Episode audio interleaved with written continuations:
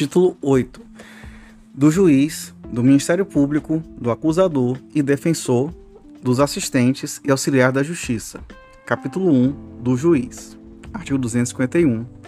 Ao juiz incumbirá prover a regularidade do processo e manter a ordem do curso dos respectivos atos, podendo para tal fim requisitar a força pública.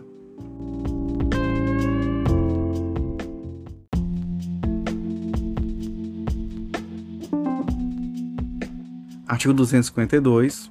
O juiz não poderá exercer jurisdição no processo em que, inciso 1, tiver funcionado seu cônjuge ou parente, consanguíneo ou afim, em linha reta ou colateral, até terceiro grau, inclusive, como defensor ou advogado, órgão do Ministério Público, autoridade policial, auxiliar da Justiça ou perito. Inciso 2. Ele próprio, houver desempenhado qualquer das funções ou servido como testemunha. Inciso 3. Tiver funcionado como juiz de outra instância, pronunciando-se de fato ou de direito sobre a questão. Inciso 4.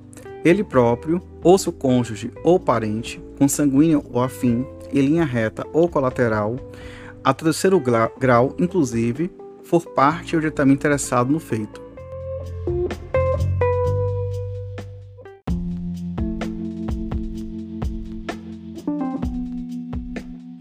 Artigo 253. Nos juízos coletivos, não poderão servir no mesmo processo os juízes que forem entre si parentes, consanguíneos ou afins, em linha reta ou colateral, até terceiro grau, inclusive.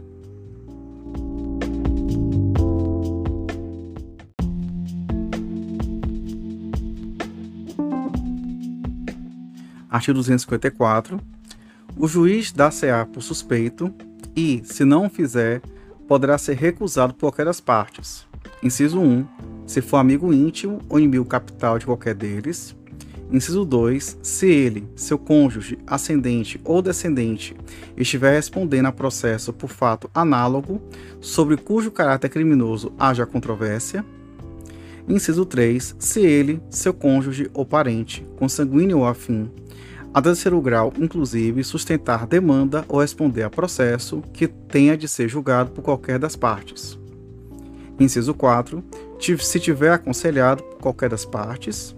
Inciso 5. Se for credor ou devedor, tutor ou curador de qualquer das partes. Inciso 6. Se for sócio, acionista ou administrador de sociedade interessada no processo.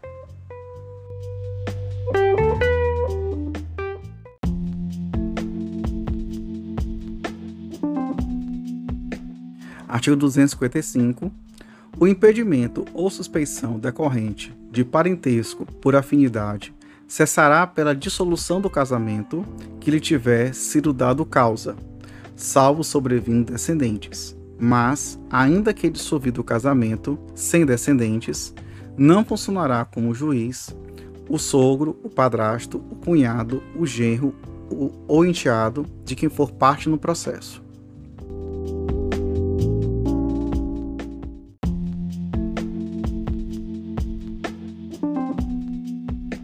Artigo 256. A suspeição não poderá ser declarada nem reconhecida quando a parte injuriar o juiz ou de propósito der motivo para criá-la.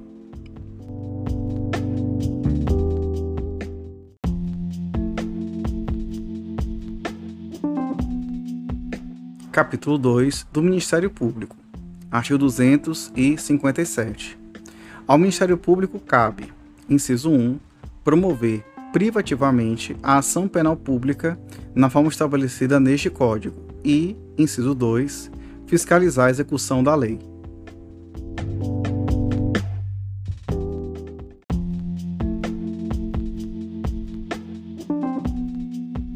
Artigo 258. Os órgãos do Ministério Público não funcionarão nos processos em que o juiz ou qualquer das partes for seu cônjuge ou parente, consanguíneo ou afim, em linha reta ou colateral, até terceiro grau, inclusive, e a eles se estendem, no que lhes for aplicável, as prescrições relativas à suspeição e os impedimentos dos juízes.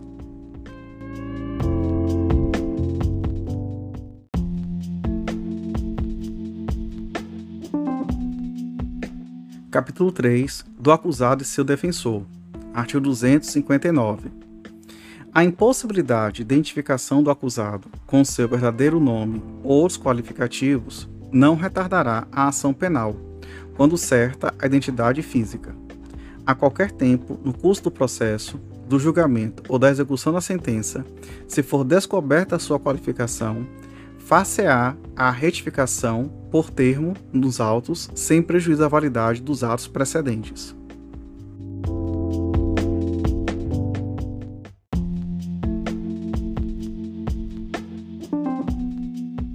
Artigo 260.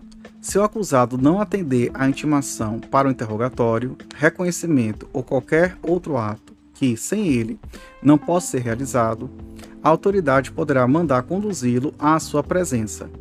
Vide a DPF 395 e a DPF 444. Parágrafo único. O mandado conterá, além da ordem de condução, os requisitos mencionados no artigo 352, no que lhe for aplicável.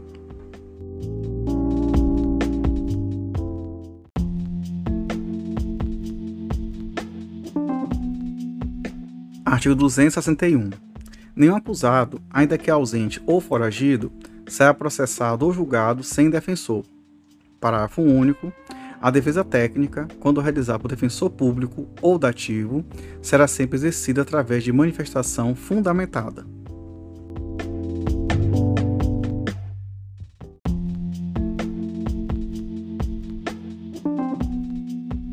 Artigo 262. Ao acusado menor da CA Curador.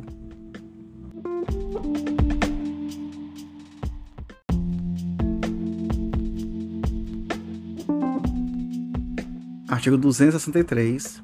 Se o acusado não o tiver, ser-lhe-á nomeado defensor pelo juiz, ressalvado o seu direito de a todo tempo nomear outro de sua confiança ou a si mesmo defender-se, caso tenha habilitação.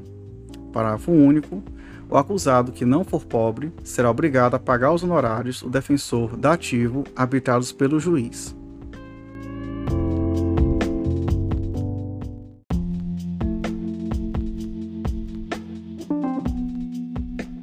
Artigo 264.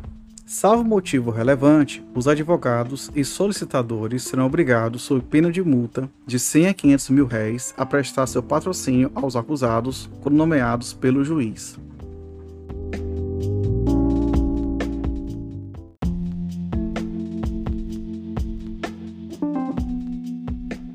Artigo 265. O defensor não poderá abandonar o processo, senão por motivo imperioso, comunicado previamente ao juiz sob pena de multa de 10 a 100 salários mínimos, sem prejuízo das demais sanções cabíveis.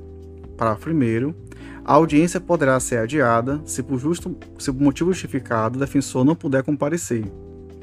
Parágrafo 2. Incumbe ao defensor provar o impedimento da abertura da audiência. Não fazendo, o juiz não determinará o adiamento de ato algum do processo, devendo nomear defensor substituto, ainda que provisoriamente ou só para efeito do ato.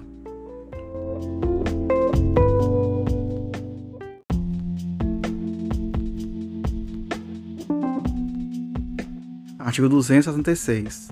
A constituição de defensor independerá de instrumento de mandato, se o acusado indicar por ocasião do interrogatório.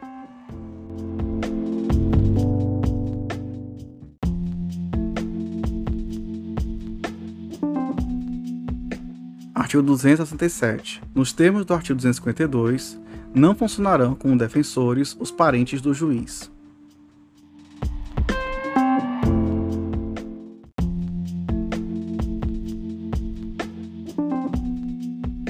Capítulo 4 dos assistentes. Artigo 268. Em todos os termos da ação pública, poderá intervir como assistente do Ministério Público o ofendido, o representante legal, ou, na falta, qualquer das pessoas mencionadas no artigo 31.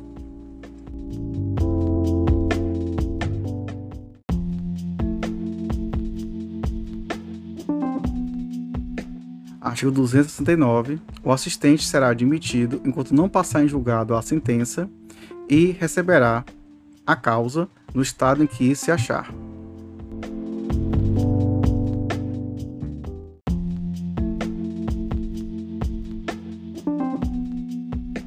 Artigo 270. O corréu, no mesmo processo, não poderá intervir como assistente do Ministério Público.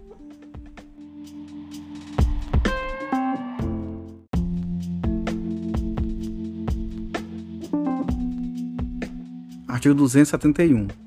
Ao assistente será permitido propor meios de prova, requerer perguntas às testemunhas, aditar o libelo e os articulados, participar do debate oral e arrazoar os recursos interpostos pelo Ministério Público ou por ele próprio, nos casos dos artigos 584, parágrafo 1 e 598. Parágrafo 1. O juiz, ouvido o Ministério Público, decidirá acerca da realização das provas propostas pelo assistente. Parágrafo 2. O processo prosseguirá independentemente de nova intimação do assistente, quando este intimado deixar de comparecer a qualquer dos atos de instrução ou do julgamento, sem motivo de força maior devidamente comprovado.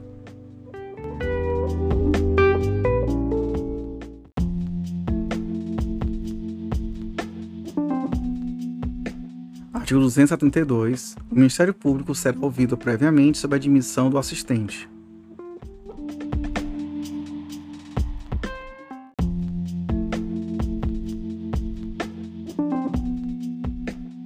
Artigo 273. O despacho que admitir ou não o assistente não caberá recurso, devendo, entretanto, constar dos autos o pedido e a decisão.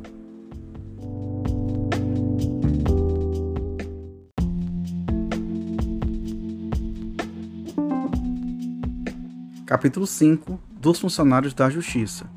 Artigo 274. As prescrições sobre a suspeição dos juízes estendem-se aos serventuários e funcionários da Justiça no que lhes for aplicável.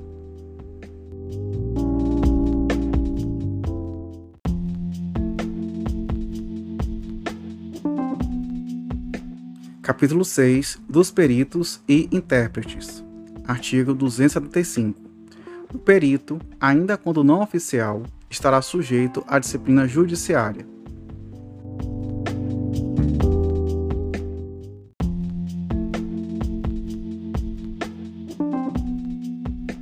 Artigo 276. As partes não intervirão na nomeação do perito.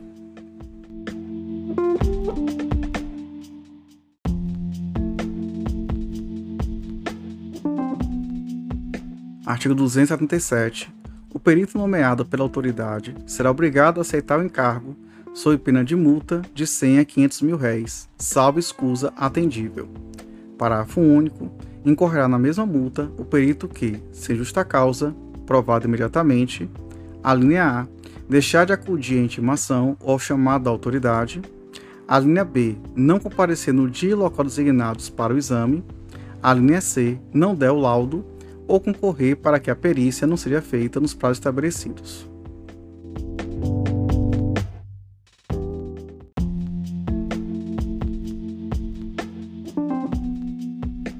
Artigo 278. No caso de não comparecimento do perito sem justa causa, a autoridade poderá determinar a sua condução.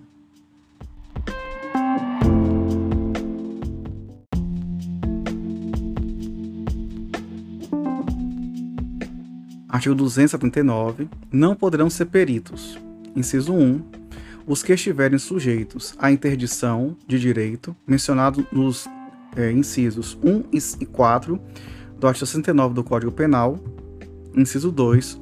os que estiverem prestado depoimento no processo opinado anteriormente sobre objeto da perícia. Inciso 3. Os analfabetos e os menores de 21 anos.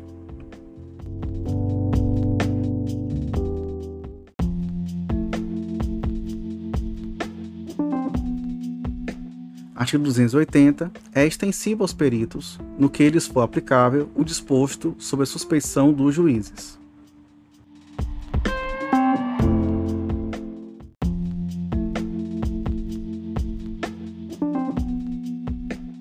Artigo 281. Os intérpretes são, para todos os efeitos, equiparados aos peritos.